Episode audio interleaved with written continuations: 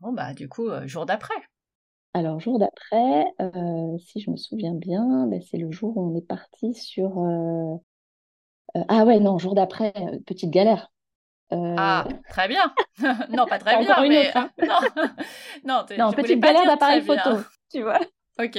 En fait, je me réveille le matin et mon, mon Pentax, qui est mon fidèle euh, appareil photo, parce que je suis passionnée de photos, euh, ne s'allume pas. Alors que j'ai chargé les batteries, j'ai tout fait. Et là, je me dis, merde, il est en train de me lâcher. Alors, ça fait quand même longtemps que je l'ai. Et puis, je l'utilise pas mal en voyage. Donc, bon, bref. Mais là, je me dis, ah non, je suis perdue, c'est foutu. Comment je vais faire pour la suite du voyage? Enfin, je, je, plonge, je plonge dans une profonde déprime.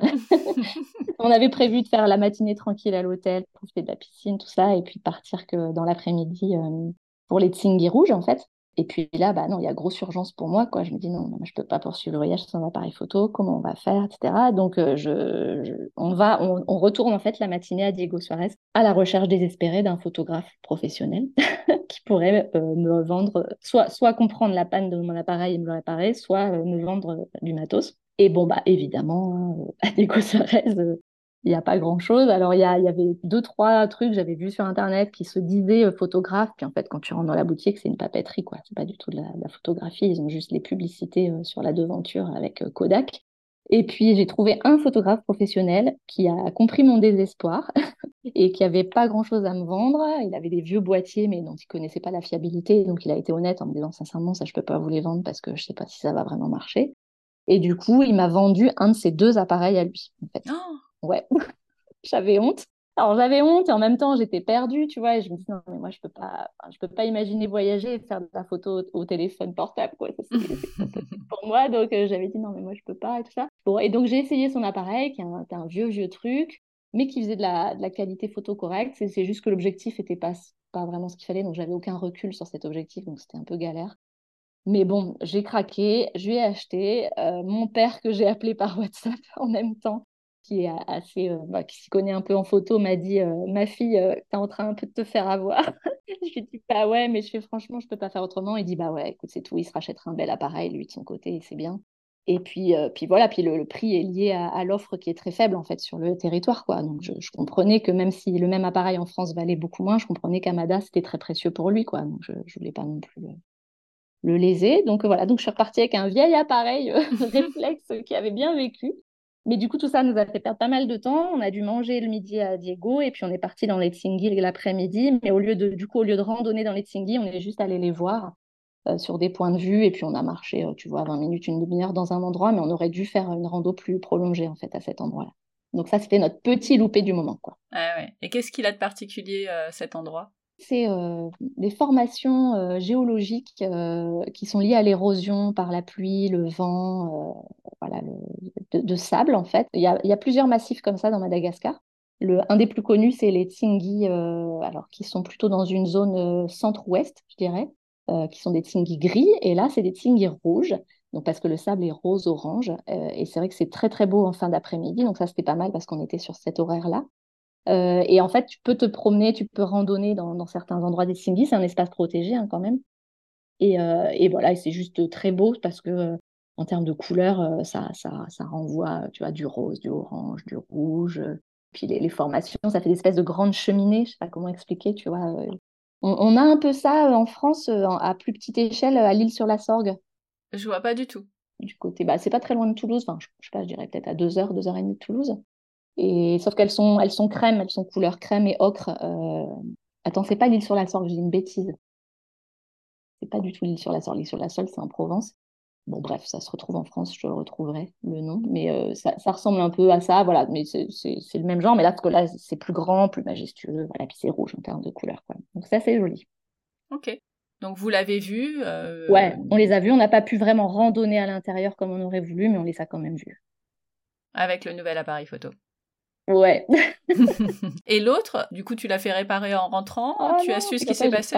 J'ai pas réussi, non? J'ai ah envoyé, en rentrant en France, je l'ai envoyé chez un réparateur à Paris qui m'a fait un devis, mais qui est un devis euh, très, très, très cher par rapport à la valeur qu'a encore cet appareil. Donc, euh, j'ai craqué, j'en ai racheté un. Ah ouais, mais un voyage sans photo, c'est pas possible. Bah non. Puis du coup, j'ai filé euh, cet appareil malgache à, mon fils aîné qui a envie de s'y mettre. j'ai dit, bah écoute, vas-y, prends celui-là pour commencer, puis après on verra. Oh bah très bien. Et donc on arrive au jour 4 Ouais, c'est ça. Alors le jour 4, là, c'est une belle journée. Ouais. Une, journée de... le soir, après les Tsingy Rouges, on était arrivé dans la région du massif de Lankaran, qui est un grand parc national euh, de Madagascar, euh, qui, pareil, ça se fait en randonnée euh, guidée, hein, le, guide est obligatoire. Et là, par contre, on a marché 4 heures, donc on était assouvis dans notre envie de bouger. là, c'était une super, une super matinée. Euh, où tu commences tôt le matin. Et en fait, c'est un, mélange de forêt, de jungle et de massif karstique. Alors, c'est assez étonnant aussi comme formation géologique.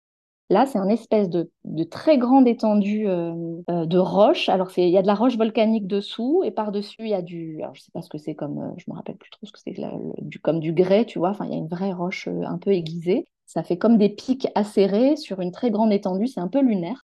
Euh, et, en fait, tu te promènes sur ça et euh, il y, a des points de vue à aller voir et tu as des ponts suspendus en fait pour t'amener d'un point à l'autre.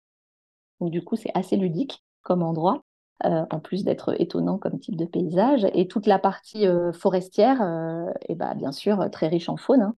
On a, alors quand on a commencé, on est allé sur un premier endroit qui s'appelle la Perte des rivières. C'est un endroit, moi j'ai trouvé ça magique, assez majestueux. Si tu veux, c'est une espèce de, comment expliquer ça?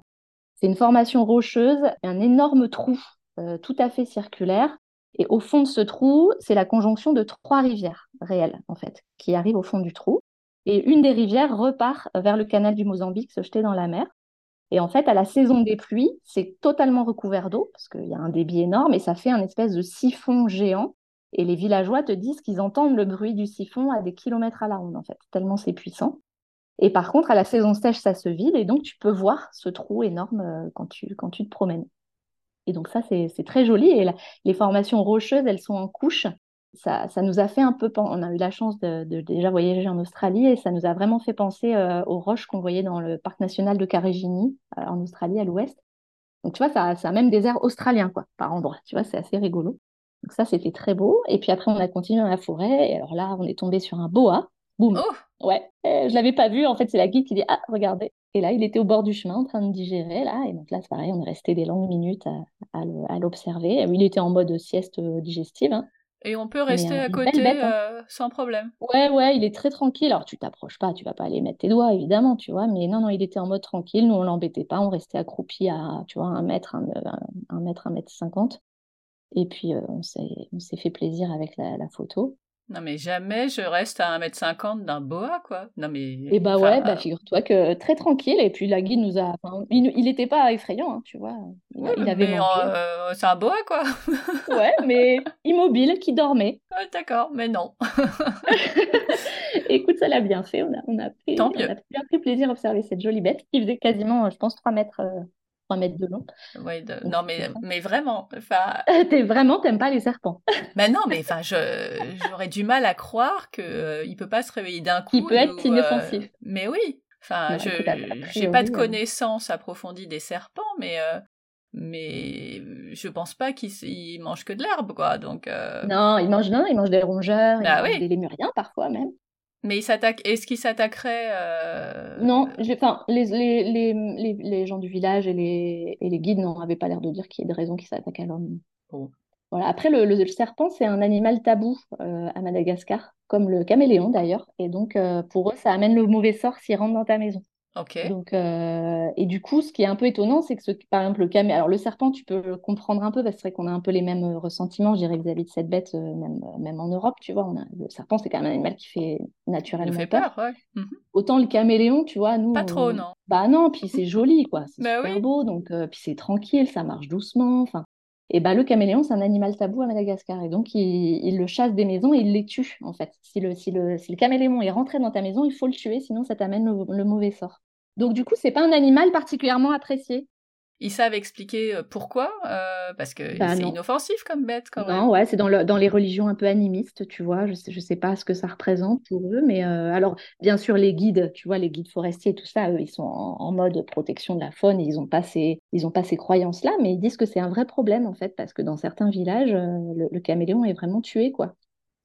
Et est-ce que c'est pas parce que euh, il peut proliférer très vite et du coup ça devient une nuisance? Je sais pas, j'ai pas l'impression que ce soit ça. Je pense que c'est vraiment une histoire de, religion et de, d'esprit animiste, tu vois, et que pour eux, c'est un mauvais esprit et ils t'amènent le mauvais sort s'ils rentrent dans la maison. Tu vois, c'est vraiment une croyance, quoi, je crois.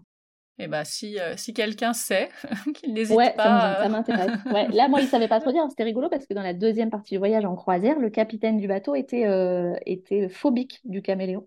Ah ouais, carrément. quand tu vis à Madagascar. Et donc, j'avais dit, moi, que j'étais fan de caméléon. Et donc, ils s'étaient marrés tous parce qu'ils savaient que Serge, le capitaine, était, euh, avait très, très peur du caméléon.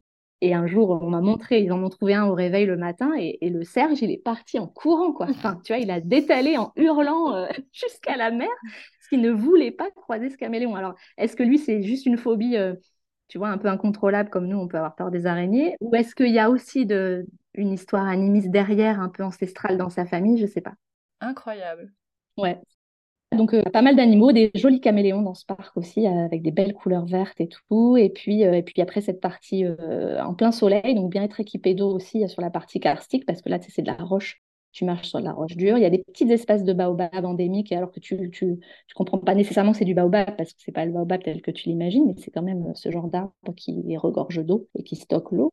Et puis, euh, et puis c'était chouette parce que voilà, c'était un paysage assez inédit. Tu n'as pas beaucoup d'autres endroits dans le monde qui ressemblent à ça. Et, puis le coup des ponts suspendus. Alors mon mari a le vertige, donc euh, lui, euh, il nous a attendu à, cette, étape-là de la rando.